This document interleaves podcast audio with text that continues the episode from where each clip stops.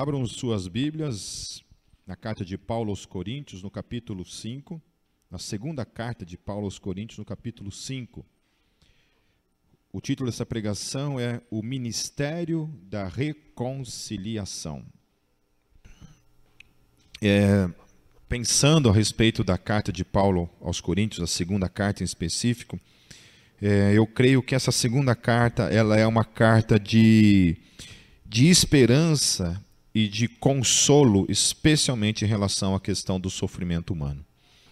E especialmente em relação ao sofrimento da igreja, daquela igreja que estava ali sofrendo, passando por diversas dificuldades, diversos tipos de complicações, não somente na sua relação entre si, porque a primeira carta é uma carta mais de, de nível eclesiológico, ou seja, de colocar ordem na igreja, orientar a igreja em relação a como ela deve ser quando se reúne, como caminha, como corpo de Cristo.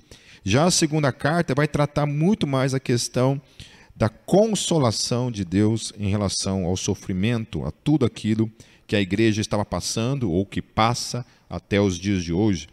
É, apesar de nós não vermos todos os dias, é, essa semana foi tomada uma, uma decisão por um dos ministros do STF em relação à proibição da pregação do evangelho no meio indígena. Né? Mas isso daí, eu estava conversando com um dos missionários que trabalham com essa questão de, de evangelização no meio dos povos indígenas, isso não é nenhuma, nenhuma novidade. Na verdade, isso há muito tempo que acontece. Né? A, a FUNAI trabalha rigorosamente para que o evangelho, para que as tribos indígenas permaneçam na sua cultura de origem, né? E a luz do evangelho, na, na nossa visão, é que morram nessa condição sem a salvação e sem o evangelho. Então, nada disso é novo. E também em relação, apesar de nós não vermos a questão da, da perseguição, né, o, o, segundo um dos secretários da, do Vaticano, que foi olhar essa questão do martírio de cristãos, aproximadamente 100 mil cristãos são mortos anualmente por perseguição religiosa. 100 mil. 100 mil cristãos são mortos anualmente por causa da sua fé. Ou seja, mata muito mais do que qualquer vírus que está por aí. A fé cristã mata muito mais que o Covid. Você ser cristão hoje, você está mais em risco do que contrair esse vírus. Apesar que esse vírus matou aí já só no Brasil 600 mil pessoas, mas se você for somar isso todos os anos, 100 mil cristãos sendo mortos durante todos esses anos, nós temos um número muito absurdo de gente sendo morta todo ano por causa da fé cristã. Então, versículo 1, Paulo vai falar assim: Sabemos que se for destruída a temporária habitação terrena em que vivemos, temos da parte de Deus um edifício, uma casa eterna no céu, não construída por mãos humanas. Então, quando Paulo está falando aqui dessa questão, mais uma vez ele está trazendo essa questão da consolação em meio ao sofrimento, especialmente diante da morte. Porque ele está falando assim: olha, se essa temporária temporária, ou seja, ela tem um certo tempo para existir. Ela não é eterna. Ela vai ser destruída de alguma forma, ou por meio de uma perseguição, um martírio, ou por meio de uma doença, por meio de uma tragédia, qualquer coisa que seja. Né? Então, Paulo está tratando a questão do nosso corpo. Olha, mesmo que o nosso corpo, esse corpo que está aqui, seja destruído, essa habitação que é terrena, né? ou seja, ela foi criada não para a eternidade, ela foi criada justamente para este mundo. Por isso nós temos necessidades fisiológicas. Né? E aí o C.S. Lewis ele vai falar que há coisas em nós que nada nesse mundo consegue preencher. Então você tem lá sede, preenche com água. Você tem fome, preenche com comida. Você tem necessidades fisiológicas, que são preenchidas por coisas criadas nesse mundo. Mas há coisas dentro de nós que gritam dentro de nós e que você pode comer 10 pizzas, você pode tomar 10 litros de água, você pode fazer qualquer coisa né, que não preenche, não tem jeito. E isso é uma indicação que nós não fomos criados para este mundo. Ainda que existem muitas correntes teológicas que fixam, têm um tipo de esperança numa restauração dessa terra, eu não creio nisso. Porque eu creio que nós não fomos criados para essa terra. Nós fomos criados para algo muito maior do que isso, que é os novos céus e a nova, e a nova terra. Que é viver eternamente diante de Deus, naquilo que a Bíblia chama de Nova Jerusalém, né, ao qual a gente não, não sabe descrever ao certo do que se trata. E ele fala o seguinte: que nós temos da parte de Deus uma casa eterna no céu. Então, significa que esse corpo não é eterno. Mas nós vamos receber da parte de Deus, e iremos receber futuramente algo que de fato é eterno. Então, nós habitamos em algo que não é eterno e vamos receber da parte de Deus algo que é eterno. Ou seja, se é eterno, significa que durará para sempre. Esse não dura para sempre, mas há algo que virá que é eterno, que durará para sempre. No versículo 2 ele continua dizendo: Enquanto isso, nós gememos, desejando ser revestidos da nossa habitação celestial. Então, ainda que a gente não perceba né, conscientemente a respeito disso, algo em nós geme diariamente, que é o nosso espírito, e a gente não percebe. A gente não se atenta em relação a isso, mas algo dentro de mim e dentro de cada um de nós, todos os momentos, todos os dias, geme desejando ser revestido dessa eternidade. Por isso que nós temos medo da morte. Né? Eu vejo um monte de gente falando assim: ah, eu não tenho medo da morte. Uhum. Então tá, deixa ela chegar então. Né? Eu vi tanta gente falando que não tem medo da morte, até ficar doente, até ter uma situação. É normal, faz parte do nosso corpo. Ainda que talvez tua mente, você faça um, um esforço é, mental para não ter medo da morte, o teu corpo tem medo da morte. O teu corpo vai lutar para sobreviver. Ele não deseja morrer. Tudo dentro do teu corpo, apesar de nós estarmos morrendo todos os dias, envelhecendo, algo dentro de nós todos os dias luta para estar vivo. Vendo uma uma bióloga falando a respeito da questão do feto, né? Toda essa ideia maluca de que até os três meses de idade um, uma criança, um feto é tão somente um aglomerado de células, é algo tão mentiroso, porque se você, mesmo antes dos três meses, se colocarem um, algum tipo de tubo de, de sucção para tirar o feto, aquele feto tem um instinto de sobrevivência dentro dele que ele vai lutar para permanecer vivo. Por isso que é desumano. Por isso que é uma monstruosidade defender o aborto. Porque mesmo um feto, mesmo que ele não tenha uma consciência do que está acontecendo com ele, na sua plenitude, ele lutará para estar vivo. Então, o nosso corpo ele deseja ser revestido da imortalidade, por quê? Porque ele não quer morrer. Ele quer a eternidade.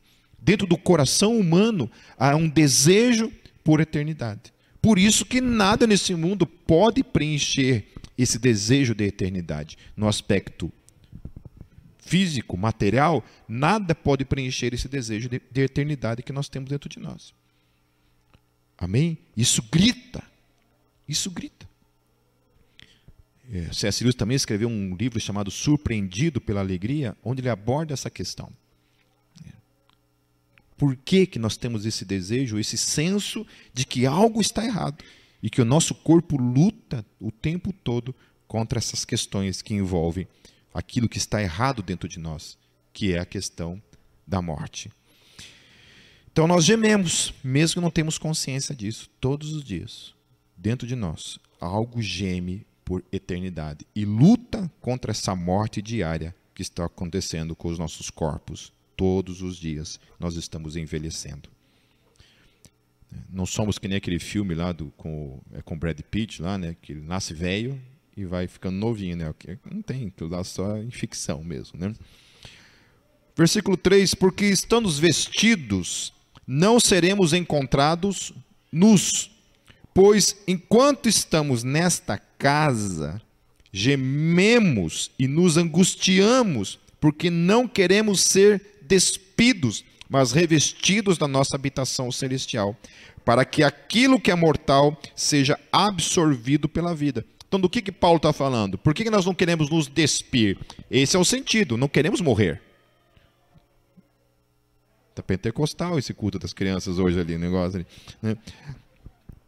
É porque nós não queremos morrer, nós não queremos ficar nus, sem o corpo. Nós não queremos isso. Mas ele está colocando assim, que nós queremos ser revestidos, então, de imortalidade. Então, aquilo que é mortal será absorvido pela vida. Que coisa interessante. Mais uma vez, esse conceito de vida que a Bíblia revela e que não é simplesmente estar vivo, mas a vida provém da parte de Deus para nós. A vida provém porque o Deus é vida e ele habita em nós. Versículo 5: Foi, foi Deus que nos preparou para esse propósito, aleluia. Ou seja, ele nos criou para isso, para esse propósito, dando-nos o Espírito como garantia do que está por vir. Então, a garantia de que um dia eu e você seremos revestidos de imortalidade vem do fato de que nós temos o Espírito Santo de Deus habitando em nós. Por isso que essas ideias malucas que a gente vê muito por aí, né, por exemplo, testemunhos de Jeová falam que espírito é vento, né, espírito é sopro apenas, né, por causa da palavra pneuma na Bíblia, que de fato pneuma pode ser somente vento, né, somente isso, mas na revelação bíblica, o espírito esse pneuma também é uma pessoa. Também é uma pessoa. Então não tem por que Deus deixar um vento dentro de você como garantia de algo. A garantia de que eu e você temos a vida eterna é porque uma pessoa habita dentro de nós, dentro de mim e de você. É uma pessoa é a garantia. Então, por exemplo, se eu, o Natan decide me dar essa guitarra, ele não escreve uma carta para me dar essa guitarra. Ele pessoalmente me dá essa guitarra e ele pessoalmente é a garantia que anda comigo para dizer para qualquer um: essa guitarra é do Pipe, porque eu dei ela para Pipe. Não precisa um documento. Ele vai caminhar comigo o tempo todo. É assim que acontece com o Espírito Santo. Ele está o tempo todo em mim, dizendo para todos os demônios da face da terra: esse cara me pertence. E a certeza de que ele pertence a Deus é que eu sou essa certeza. Eu já contei isso diversas vezes e vou contar de novo, porque talvez algum aí tenha dormido no culto e não, não lembre disso. Mas eu tive uma, uma ex-namorada, nem namorada direito foi, mas vou dar um crédito para ela, que faz parte do hall. É, que não se conformou com o término do namoro e, e pegou uma outra menina da, da, da minha igreja, na época, não, era, não da Gólgota, mas da igreja presbiteriana do Brasil, e foi numa macumbeira. Que bênção, né? Deus não dá, vou apelar para o Satanás. Né? Já que Deus não separou, vou apelar para o diabo e foi lá fazer um trabalho para daqueles trabalhos de amarração lá para ganhar o coraçãozinho do Pipe de volta, né?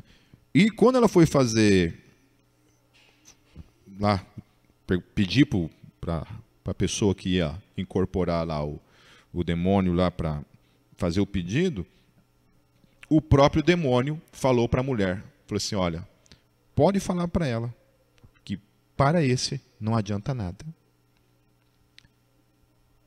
E ela perguntou: Mas por que não? E a resposta do demônio por meio daquela mulher foi: Porque ele está coberto pelo sangue. Fale aleluia.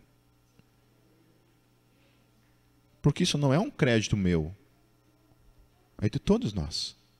Todos nós estamos cobertos pelo sangue do Senhor Jesus Cristo. Amém?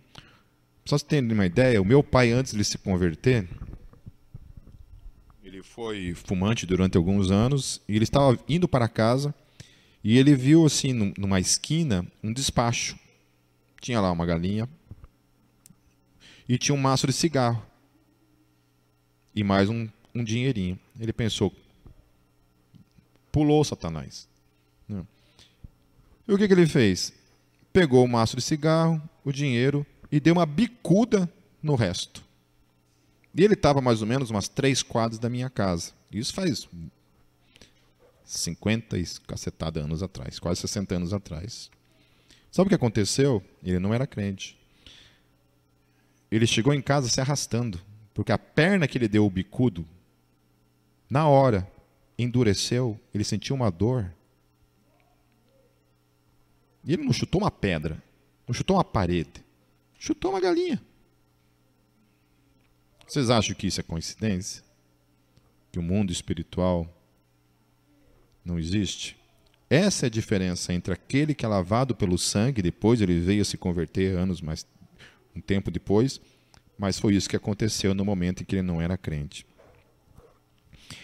Versículo 6: Portanto, temos sempre confiança e sabemos que, enquanto estamos no corpo, estamos longe do Senhor. Eu acho poderoso isso na revelação bíblica e eu, eu, estou escrevendo um livro é, a respeito desse, desse tema, que é a imortalidade da alma, aonde textos como esse deixam absolutamente claro para mim, na minha concepção, e eu não entendo como pode ter um outro tipo de leitura a respeito disso, porque Paulo fala assim: enquanto estamos no corpo, o que é estar no corpo? Estamos aqui. Você aí que está vivo, você está no corpo. Enquanto nós estamos no corpo, nós estamos longe do Senhor. Ainda que o Espírito Santo habite em nós, nós estamos longe em que sentido? Que nós não abordamos, nós não vemos Deus face a face, nós não temos a plenitude da presença de Deus em nós. Mas esse jogo que Paulo fala, permanecer no corpo é estar longe do Senhor. Logo, como que nós nos achegamos a Deus? Quando nós estamos fora do corpo. Ou seja, depois da morte, o que acontece comigo e com você? Nós vamos para onde? Para a presença de Deus. Não é isso que Paulo está falando? Olha, enquanto eu estou no corpo, eu estou longe do Senhor. Quando eu não estou mais no corpo, eu vou para junto do Senhor. Amém? O que alguns adventistas defendem é o seguinte: que quando você morre, pum, você deixa de existir. Então você não vai para lugar nenhum, você só deixa de existir. Porque é uma concepção de que essa questão da alma humana diz muito respeito à questão da vida, é a mesma palavra utilizada lá que agora me fugiu a mente. Mas é a mesma palavra usada para a vida. Então, quando você morre, a vida deixa de estar. Logo você deixa de existir. Ponto. Aí lá na parousia, na volta de Jesus, Deus traz você novamente à existência. Porque Deus novamente te dá vida. Então você novamente volta à existência. Entende? E isso não faz o menor sentido à luz daquilo que Paulo está falando. Porque Paulo está falando que quando você morre, você não deixa de existir. Você vai para estar com o Senhor. Porque se eu estou no meu corpo, eu estou longe do Senhor, quando eu morro, automaticamente o que o texto está falando é que eu estou junto com o Senhor. Amém? Versículo 7: Porque vivemos por fé e não pelo que vemos. Então, algo muito interessante também, conversando com um amigo, ele me fez refletir acerca dessa questão de a respeito desses cultos, que muitas vezes a ênfase do culto é a busca do sobrenatural, por exemplo. Nós queremos ver manifestações de cura, nós queremos ver manifestações do Espírito Santo no sentido carismático da coisa. E ele estava conversando comigo a respeito disso, porque na igreja dele tinha tido um último culto e o último culto tinha sido bem é, com essa temática, assim, no sentido de buscar a questão da presença. Né? O Brunello me mandou um vídeo essa semana de um cara dando mortal assim no, no, no, culto assim, né, e tudo a igreja glorificando a Deus, né? Eu estava esperando que o cara fosse quebrar o pescoço, fosse acontecer alguma coisa, mas no fim não foi nada disso. Era só o cara dando mortal no Mas independente dessa questão, né, de malabarismo ali, essa questão da busca do sobrenatural, da manifestação do sobrenatural. Qual que é o propósito disso quando a igreja busca isso durante um culto? É buscar a presença de Deus? Qual que é o propósito de buscar a manifestação do poder de Deus num culto? E ele me fez refletir a respeito disso. Eu nunca tinha pensado nisso dessa maneira. Porque as manifestações do poder de Deus na Bíblia Sagrada, em todos, em todos os evangelhos, lá em Atos dos Apóstolos, ou nas cartas, quando Paulo conta alguma história, tinha um propósito. Era um momento de libertação. Por exemplo, Atos 2. Qual foi o propósito de Atos 2 quando o Espírito Santo desce ali? O que aconteceu? Testemunho. Foi um testemunho. Testemunhou para aqueles que estavam ali, que viram o que aconteceu. Então, o milagre, a manifestação de Deus, sempre tem um propósito. Um propósito poderoso. Mas que não é, não é a edificação própria. O único momento de manifestação, de edificação própria, que a Bíblia revela é falar em línguas, quando você fala no teu secreto. Todos os outros têm um propósito: glorificar o nome de Deus ou como testemunho. Então, muitas vezes, essa busca nos cultos tem muito mais a ver comigo, com uma atitude de achar que eu preciso disso, de alguma forma especial, para que a minha fé aumente, para que eu sinta a presença de Deus. Quando aparentemente, quando você não vê nenhum milagre, nada acontecendo, Deus não está presente. Então a busca por isso muitas vezes se torna um fim em si mesmo. Então, o milagre, ele não é um fim em si mesmo. Ele sempre tem um propósito. Então, os milagres de Deus, ele, eles tinham um propósito de revelar o reino para o descrente. Nunca era para uma experiência meramente mística em si mesmo, para supostamente nos deixar conscientes de sua presença. Ou seja, se não tem milagre, Deus não está presente. Hoje nós não buscamos a presença de Deus para que o mundo veja a realidade de que Jesus é Senhor. A nossa busca resulta em, quase sempre numa experiência que acaba sendo um fim em si mesmo. Temos, pois, confiança e preferimos estar ausentes do corpo e habitar com o Senhor. Mais uma vez, Paulo vem enfatizar essa questão. O que quer estar ausente do corpo? Viagem astral? Vocês acham que Paulo está propondo isso? Que nós devamos fazer viagens astrais para estar na presença do Senhor? Vocês acham que é isso que Paulo está falando? Então, como é que um, um adventista explica isso? Hum? ausentes do corpo e habitar com o Senhor. Ausente do corpo é morrer e estar com o Senhor. Por isso temos o propósito de ele agradar, quer estejamos no corpo, quer deixemos. Aleluia. Amém? Deixar o corpo é estar na presença do Senhor. Por isso que a carta de Paulo é uma carta de consolo, de esperança. Amém? É um trabalho de consolo e esperança. Ele fala: olha, se você morrer, o que, que vai acontecer? É lucro. Se algo acontecer com você, seja por meio de um martírio, de uma doença, do que quer que seja, ao sair do corpo, você finalmente estará com o Senhor. E é o que ele está nos, nos ensinando. Pois todos nós devemos comparecer perante o tribunal de Cristo, para que cada um receba de acordo com as obras praticadas por meio do corpo quer sejam boas, quer sejam más. Uma vez que conhecemos o temor ao Senhor, procuramos persuadir os homens.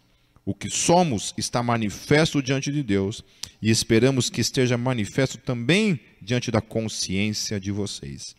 Não estamos tentando novamente recomendar-nos a vocês, porém lhes estamos dando a oportunidade de exultarem em nós para que tenham o que responder aos que se vangloriam das aparências e não do que está no coração. Se enlouquecemos, é por amor a Deus.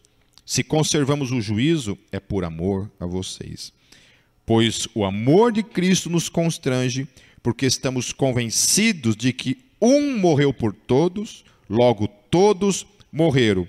E ele morreu por todos, para que aqueles que vivam já não vivam mais para si mesmos, mas para aquele que por eles morreu e ressuscitou. Isso daqui é uma coisa que talvez devesse ser padrão para todo aquele que vem para o Senhor entender primeiramente antes de qualquer outra coisa. Falei assim, olha, você tem consciência de que você está tomando um passo na sua vida, aonde a partir de agora, o passo que você está tomando é consciente de que a sua vida agora deve ser vivida para Ele e não para si mesmo? Porque muitas vezes a gente encontra um evangelho que diz o contrário disso, cuja ênfase é uma única coisa: é como se Deus foi criado para satisfazer as nossas vontades e não o contrário. Então, o evangelho é isso.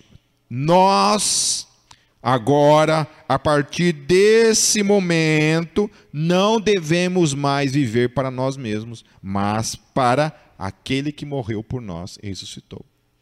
Por isso que, por mais que seja maluco uma pessoa ir lá para Caxemira, na Índia, no lugar mais perigoso do planeta para qualquer missionário, né, ele vai por causa dessa consciência de que ele não vive mais para si mesmo. É. Ah, se todos nós, quando a gente, por exemplo, ah, está muito longe de vir para o culto. Se nós trouxéssemos a consciência de, cara, você não vive mais para você. Você vive para Ele. Ah, eu não quero mais servir a Deus. Cara, você não vive mais para você. Você vive para Ele. Ah, uma vez um cara chegou para mim e perguntou assim: é, Pipe, eu estou querendo me separar. O que, que você acha? Eu falei assim: olha, eu, você perguntou para Deus o que, que Deus acha? Ah, eu perguntei, falei, o que, o que Deus te falou? Eu falei assim, ah, que não é para eu separar. Eu falei, então, meu querido, você acha que eu vou discordar de Deus? Hum, você quer que eu chegue e falei, não, Deus está errado. É. Eu sou teimoso, mas nem tanto. É difícil eu, eu reconhecer que estou errado, mas nem para tanto. Quando se trata de eu e Deus, eu sempre perco para Ele. Né? Amém? Então a gente não vive mais para si mesmo. Às vezes você precisa só responder uma pessoa dessa maneira. Sabe? Falei assim: olha, para mim não importa o que eu acho. Ah, Pipe, eu quero desistir do meu ministério. Falei, você perguntou para Deus se você tem que parar? Vocês acham que. Eu, a Kátia, nos primeiros três anos que nós moramos, que nós viemos para cá, acho que não tinha um mês, né, amor? Que a gente não queria arrumar as malas e ir embora daqui. Direto. Porque não tínhamos igreja na época, é, relacionamento era uma coisa complicada, tudo era longe, nós estávamos acostumados com a nossa vida lá em Foz do Iguaçu, cidade do interior, todo dia amigos em casa, ou na, nós na casa dos amigos, jogando truco, canastra, esse tipo de coisa. Todo dia, todo dia, com amigos. Né? Tinha a igreja e tudo mais. E chega aqui todo, todo mês, a gente queria ir embora arrumar as malas e ir embora. E Deus falava: não, não vão. Se nós tivéssemos ido embora, a Gólgota talvez nunca tivesse existido. Talvez Deus teria levantado outro. É. Deus, quando quer fazer alguma coisa, Ele faz e acabou. Ele não precisa de nós. Ele decide nos usar. É uma graça. Eu só agradeço. Falei assim, Deus, obrigado porque eu tive o privilégio de fazer parte da Gólgota. Obrigado porque eu tive o privilégio de viver esses 20 anos o que nós vivemos como igreja. Ainda que muitas vezes momentos de dor e sofrimento, mas também de muitas, talvez na sua grande maioria, esmagadora, bênçãos, palavra, comunhão, alegria, riso, choro, testemunhos, perdas, que é aquilo que qualquer igreja na face da terra composta por seres humanos vivencia.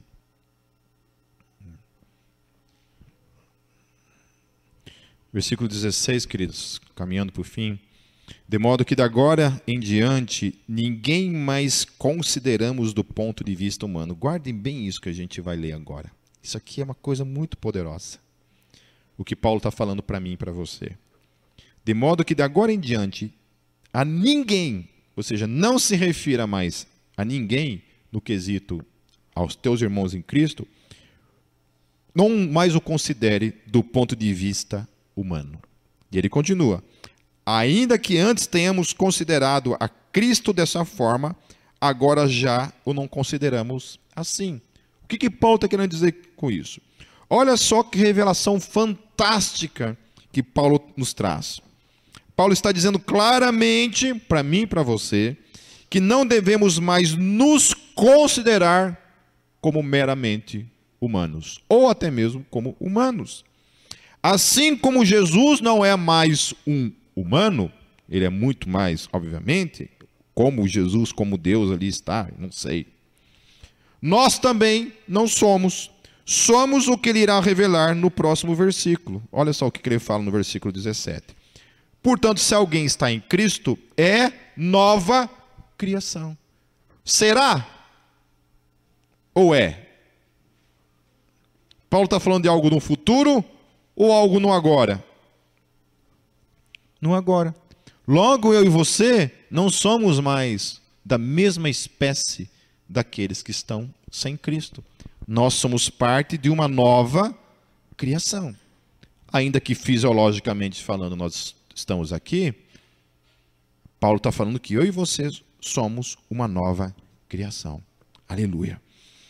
As coisas antigas já passaram, eis que surgiram coisas novas. Tudo isso provém de Deus que nos reconciliou consigo mesmo por meio de Cristo e nos deu o ministério da reconciliação.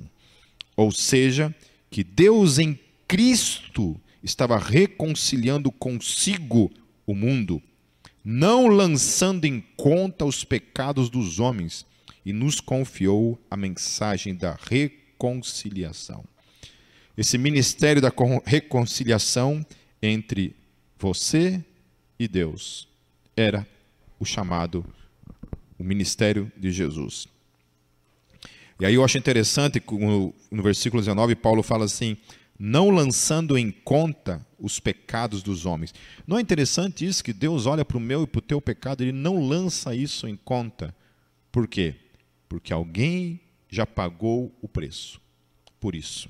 Por isso que Paulo fala assim que Paulo, Davi quando fala que o Senhor olha para nós Bem-aventurado o homem a quem Deus não lhe imputa pecado. Bem-aventurado. Você faz parte de algo muito especial.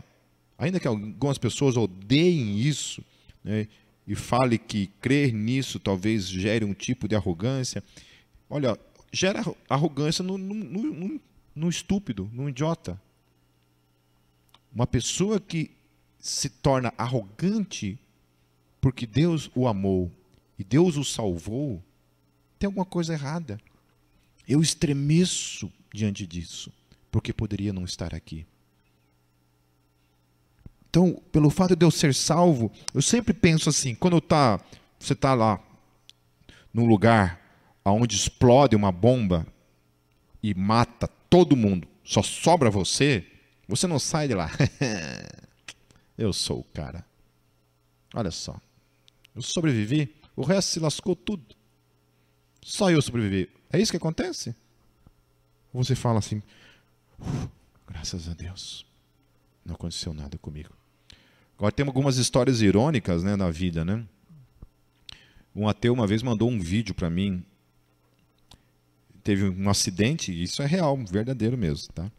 Teve um acidente de ônibus e morreu quase todo mundo. Só um cara sobreviveu. Morreu todo mundo do ônibus, menos ele. E aí chegou lá uma, o carro da, da reportagem e estava entrevistando ele. Ali, no lugar do acidente. Ele intacto, vivinho. E ele falou assim: Olha, aqui você dá o crédito por você estar vivo. E falou assim: A Deus, graças a Deus eu estou vivo. E sabe o que acontece em seguida, meus queridos? Um caminhão desgoverna e mata ele. Opa, quase eu quebro minha mão aqui. E ele estava falando assim: olha, ó, por que, que Deus não livrou ele de novo? Né? Eu fiquei pensando, né? Que coisa mais irônica, né? Por que, que Deus não matou ele de uma vez, né, cara? Junto com os outros, né? O cara sobrevive ao acidente vê um caminhão e mata ele. Eu acho que Deus deu uma dormidinha ali, ou o anjo da morte ali, sei lá o que aconteceu. Eu falei assim: opa, escapou? Não, não vai escapar, não. Providenciou e matou ele logo em seguida. Né? Ou só foi para glorificar Deus tem umas coisas assim que acontecem na, na, no mundo que se você contar assim, as pessoas duvidam. Mas eu vi realmente um vídeo em relação a isso. Então, nós agradecemos a Deus por salvação. Então eu não entendo quando eu vejo pessoas batendo no peito e sendo arrogantes pelo fato de terem alcançado a graça de serem salvos. Então foi essa mensagem que ele nos confiou. Portanto, somos embaixadores de Cristo. Olha que lindo isso que Paulo está falando. Embaixadores de Cristo. Como se Deus estivesse fazendo o seu apelo por nosso intermédio. Por amor a Cristo, lhe suplicamos: reconciliem-se com Deus. Esse é o ministério. É, por isso que falar muitas vezes assim, ah, Deus te ama, amém, Deus realmente ama o ser humano. Mas a mensagem do Evangelho vai muito além de anunciar que Deus ama o ser humano. A mensagem do Evangelho é a crucificação, é a cruz, é o amor? Sim, porém, junto com isso, existe uma questão da razão pela qual Jesus morreu por cada um de nós. Foi por amor? Foi. Mas para que morrer? Para amar você precisa morrer? Não. Você não precisa amar, morrer para amar uma pessoa. Mas havia uma razão para ele morrer. Qual que é a razão dele morrer? Ele tinha que morrer porque se ele não morresse, não teria como o amor dele fazer sentido. Por quê? Porque nós éramos inimigos de Deus. Nós éramos pecadores. Nós estávamos separados da glória de Deus. Ah, precisava haver uma reconciliação entre aquele que é inimigo de Deus, aquele que trouxe a ira de Deus sobre ele, aquele que estava separado, então, precisava se reconciliar com o seu Criador, para que aí então o amor de Deus faça todo o sentido e seja de forma prática. Então, a demonstração do amor de Deus se deu por meio da reconciliação. Deus veio até nós, queridos. Quem é casado sabe disso, né? que muitas vezes a gente briga, que é difícil quem né, vai dar o braço a torcer na hora de pedir perdão. Uma vez tinha um casal que a gente foi aconselhar, eu e a Kátia, e. Nossa, acho que até a Kátia quase arrancou os cabelos aquele dia, de, né, porque geralmente eu, eu sou mais estressado, a Kátia é mais calminha. Aí, é, ele reclamou, falou assim: é, Ah, ela nunca pede perdão. Como é que é aí, Matan? Como é que é aí, velho? Pede perdão de vez em quando? então, ela nunca pede perdão. Daí a gente virou para ela e falou assim: é verdade isso? É. Mas por que você nunca pede perdão? E ela respondeu na cara dura: porque eu nunca estou errada. Eu nunca estou errada. Então, reconciliação é isso, para quem é casado, sabe que alguém tem que ceder. Senão não tem casamento. Não tem casamento que dure. Porque o que acontece? Esse próprio casal que a gente está falando dessa história, eles ficavam três meses sem se reconciliar. Casados. Moral da história, obviamente o casamento não existe mais, né? Há muito tempo. Já estão separados. Porque ninguém aguenta. Então, olha só. O que Paulo está falando é que nessa briga de casal, Deus e a gente, que é bem. Olha só, a Bíblia fala, chama a gente de noiva. Logo, a gente é bem o perfil de mulher mesmo, que não pede perdão. Né? Certo? Deus é o macho da relação, a gente é a mulher. Certo? Então, olha só, o que a Bíblia está falando é, é, brincadeira antes que alguém corte esse vídeo aí né, e lance lá no Facebook me chamando de machista. É uma zoeira. É, a minha esposa diversas vezes me procurou para pedir perdão, então isso não é um problema real dentro do meu casamento, quando eu faço esse tipo de brincadeira. É, a relação, então, está dizendo aqui que é Deus que vem até nós resolver o problema. Vocês estão entendendo? Não somos nós que vamos até Ele. Existe uma reconciliação que precisa estar acontecendo aqui. Precisa estar acontecendo. E o que Paulo está falando é o seguinte: que é Ele que vem até nós. E nós somos os mensageiros que vão até Ele resolver o problema. Olha, é o seguinte, cara. Deus quer se consertar com você. Quer que você se conserte com Ele. Deus te está dando a oportunidade de resolver o problema. Porque o problema já foi resolvido por meio de Jesus. Você só precisa crer nisso.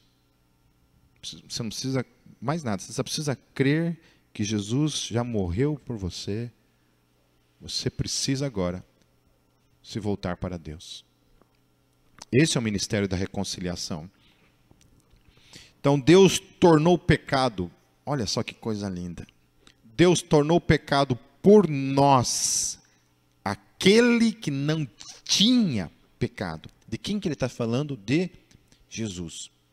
Então, assim, a culpa, olha só que interessante. Imagine que você brigue com a sua esposa, ou sua esposa brigue, ou você, esposa, brigue com seu marido.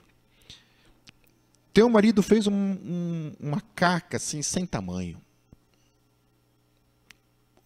Um erro. Você não tem nada a ver com a história, você não fez absolutamente nada.